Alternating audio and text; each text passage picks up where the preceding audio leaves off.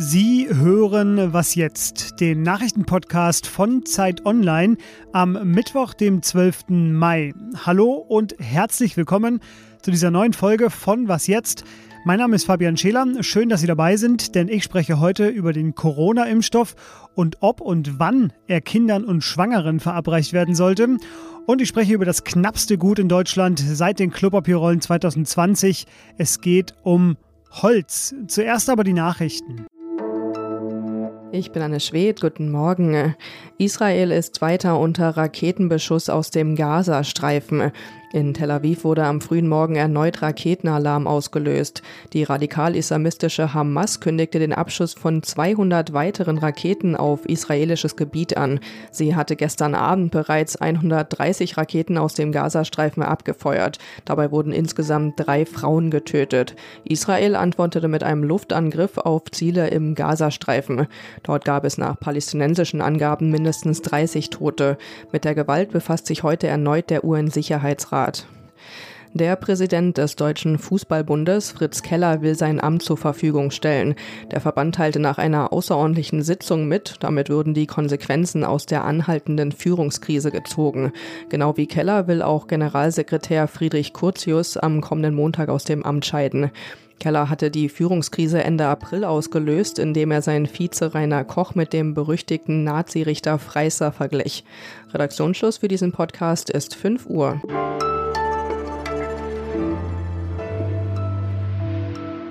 Nach Kanada. Hat nun auch die USA den Impfstoff von BioNTech und Pfizer für Kinder und Jugendliche zwischen 12 und 16 Jahren zugelassen.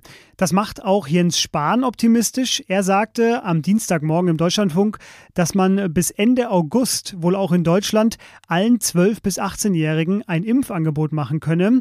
Momentan prüft die Europäische Arzneimittelbehörde EMA noch. Ende Mai, Anfang Juni könnte es dann eine Zulassung geben. Spahn hofft damit, wie viele andere vermutlich auch, auf ein halbwegs normales neues Schuljahr.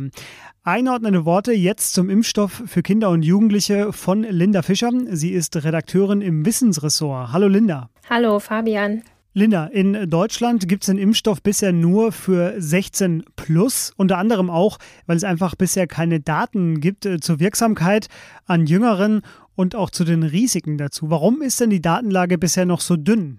Man kann sich die Zulassung der Impfstoffe ein bisschen vorstellen wie ein Puzzle und äh, ein ganz großes Teil dafür haben wir ja schon länger, nämlich die Studien an Erwachsenen und ab 16 Jahren. Ähm, und jetzt sind Forscher dabei, weitere Puzzleteile dazuzufügen, zum Beispiel Studien an Kindern, an Schwangeren, aber eben auch Menschen mit einem unterdrückten Immunsystem. Und diese Untersuchungen sind einfach ein bisschen aufwendiger und brauchen mehr Zeit. Zum Beispiel, wenn man bei Kindern noch schauen muss, welche Dosis für welches Alter das Richtige ist und sowas.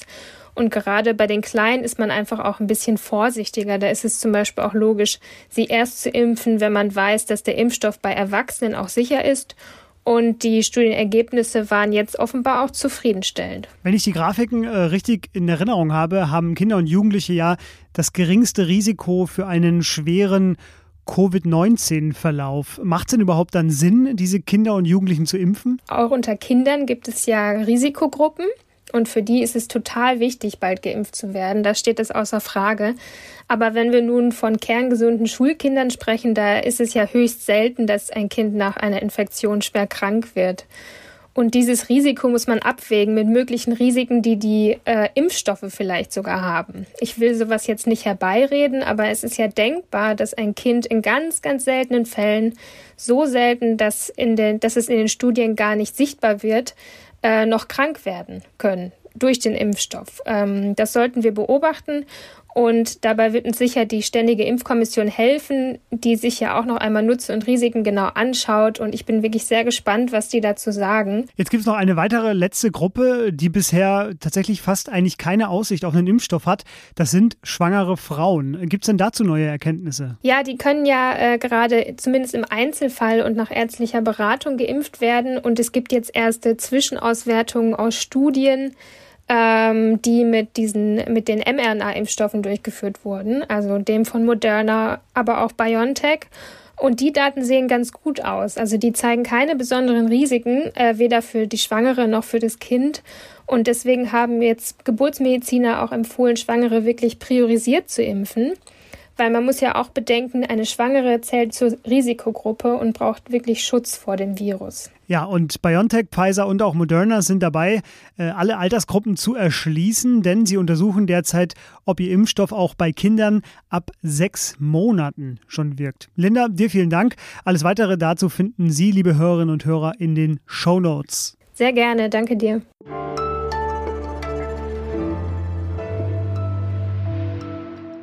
Und sonst so? Ein Worst-Case-Szenario. Sie sind schwanger, Sie wissen davon nichts, Sie sitzen im Flugzeug und Ihr Baby kommt. Genau das ist passiert in den USA. Lavi Monga hat auf dem Flug von Salt Lake City nach Hawaii ihr Kind auf die Welt gebracht. Die Zufälle bei dieser Geschichte enden noch nicht, denn auch an Bord waren ein Arzt und drei Krankenschwestern einer neugeborenen Intensivstation. Die haben sich dann um Mutter und Kind gekümmert, unter anderem mit einem Schnürsenkel für die Nabelschnur und einer Apple Watch für den Puls des Babys. Es ging alles gut. Bei der Landung wurde sich dann sofort um die beiden gekümmert und der Junge heißt Raymond.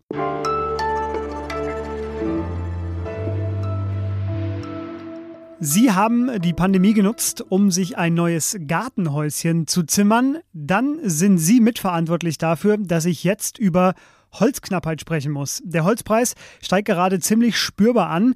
Gleichzeitig haben es Handwerker oder auch Bauherren schwer, noch an Holz zu kommen. Manche sprechen sogar schon vom Corona-Klopapiereffekt, der sich jetzt auch beim Holz zeigt. Es wird also hier und da auch gehamstert. Was steckt dahinter? Das frage ich Maike Rademacher. Sie ist freie Journalistin, schreibt gelegentlich für Zeit Online und ist jetzt mein Gast. Hallo Maike. Hallo Fabian. Maike, ist das Holz teuer, weil es knapp ist oder ist es knapp, weil es teuer ist? Also tatsächlich ist Holz äh, nicht knapp. Äh, in Deutschland haben wir ja sehr viele Wälder, sondern was knapp ist, ist Schnittholz. Das heißt verarbeitetes Holz aus den Sägewerken. Die arbeiten gerade bis über ihre Kapazitätsgrenzen hinaus, beziehungsweise an ihren Kapazitätsgrenzen und müssen produzieren wie verrückt, weil die Nachfrage so hoch ist. Das ist zum einen die Nachfrage aus den USA. Die USA haben das Problem, dass sie weniger Holz aus Kanada bekommen, weil da noch ein älterer Strafzoll von Herrn Trump drauf liegt. Das zweite ist der Bauboom, den wir haben in Deutschland, wo eben auch immer mehr mit Holz gebaut wird. Das dritte sind die Baumärkte, also Menschen, die in die Baumärkte reingehen. Da kann man ja jetzt auch wieder rein. Und last but not least Firmen, die in den letzten Wochen vor allem gemerkt haben, oh, das wird immer teurer und die angefangen haben zu hamstern, also Zimmereien, Schreinereien. Und diese Nachfrage treibt den Preis. Das hat sich in den letzten drei Monaten verdoppelt. Holz wird äh, in Form eines Baumes im Wald gepflanzt, dann dort geerntet, dann geht es ins Sägewerk, dort wird Holz verarbeitet und dann weiterverkauft. Du hast ja gerade schon verschiedene Stationen noch aufgezählt. Ähm, es sind also sehr viele Leute involviert. Profitieren denn auch alle gleichermaßen von diesen steigenden Preisen? Nein, also wer wirklich davon profitiert, sind im Moment die Sägewerke. Die sind auch so ein bisschen äh, verschlossen, wenn es darum geht, den genauen Preis herauszubekommen. Also die Häuslebauer kennen die genauen Preise, da muss ja schon mehrere tausend Euro mehr bezahlt werden. Wer nicht davon profitiert, sind die Waldbesitzer, obwohl die ja auf dem Frischholz sitzen das sie an die Sägewerke verkaufen. Der Grund ist, dass viele Waldbesitzerinnen und Waldbesitzer ähm, relativ lange Verträge schließen. Also die machen das nicht von einer Woche auf die andere, sondern drei, vier Monate. Die haben vor drei Monaten einen Vertrag geschlossen. Da war der Holzpreis noch ein bisschen niedriger und äh, sehen jetzt zu, wie der Schnittholzpreis steigt und steigt und steigt und haben da relativ wenig davon. Sie können nur zuschauen und versuchen nachzuverhandeln und hier und dort äh, steigt der Preis auch schon für die Waldbesitzer. In Bayern kriegt man mittlerweile schon über 100 Euro für den Festmeter. Zum Abschluss noch äh, ein Blick in die Glaskugel. Bleibt denn der Preis so hoch, wie er jetzt ist? Die Experten sagen, er wird sich im Sommer einpendeln. Es wird äh, ein bisschen besser werden als jetzt, aber er wird nicht mehr auf das Niveau von letztes Jahr gehen, wo er wirklich sehr niedrig gewesen ist, weil die Nachfrage weiterhin sehr hoch bleibt. Also es wird äh, mit Holz sehr viel gebaut. In Berlin ist gerade ein Hochhaus geplant, 98 Meter mit Holz.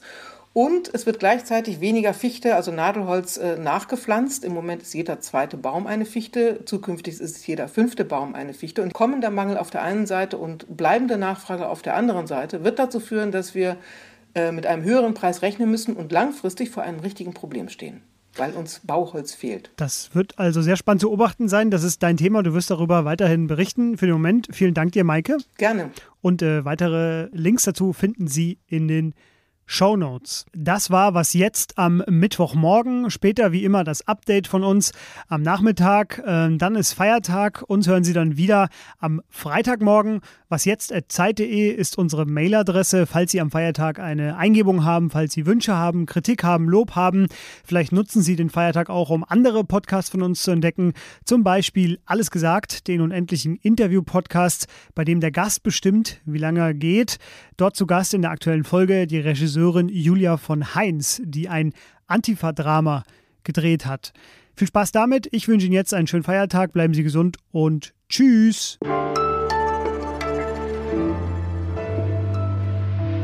traumatische Kindheitserinnerung von mir. Ich musste mal bei einer Aufführung meines Sportvereins diesen Mann hier spielen. Der alte Holz Michelow, Holz Michelow.